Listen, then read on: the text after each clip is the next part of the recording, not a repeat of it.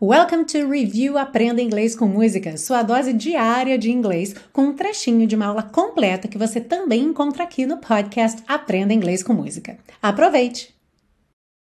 Na frase I've got an aching head, eu estou com dor de cabeça, o I've got é a maneira britânica de se falar o I have ok? E aching head não é a maneira mais comum de se falar dor de cabeça. A forma mais comum é o headache. Então é mais frequente você ver I've got a headache ou I have a headache.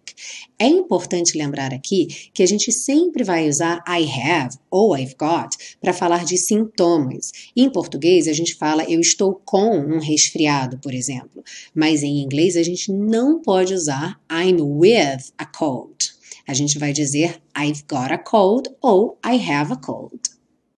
Ah, e se você busca um curso de inglês passo a passo com a minha orientação, conheça o Intensivo de Inglês da Teacher Milena, meu curso de inglês que te oferece 30 dias de garantia incondicional. Saiba mais em www.intensivo.teachermilena.com.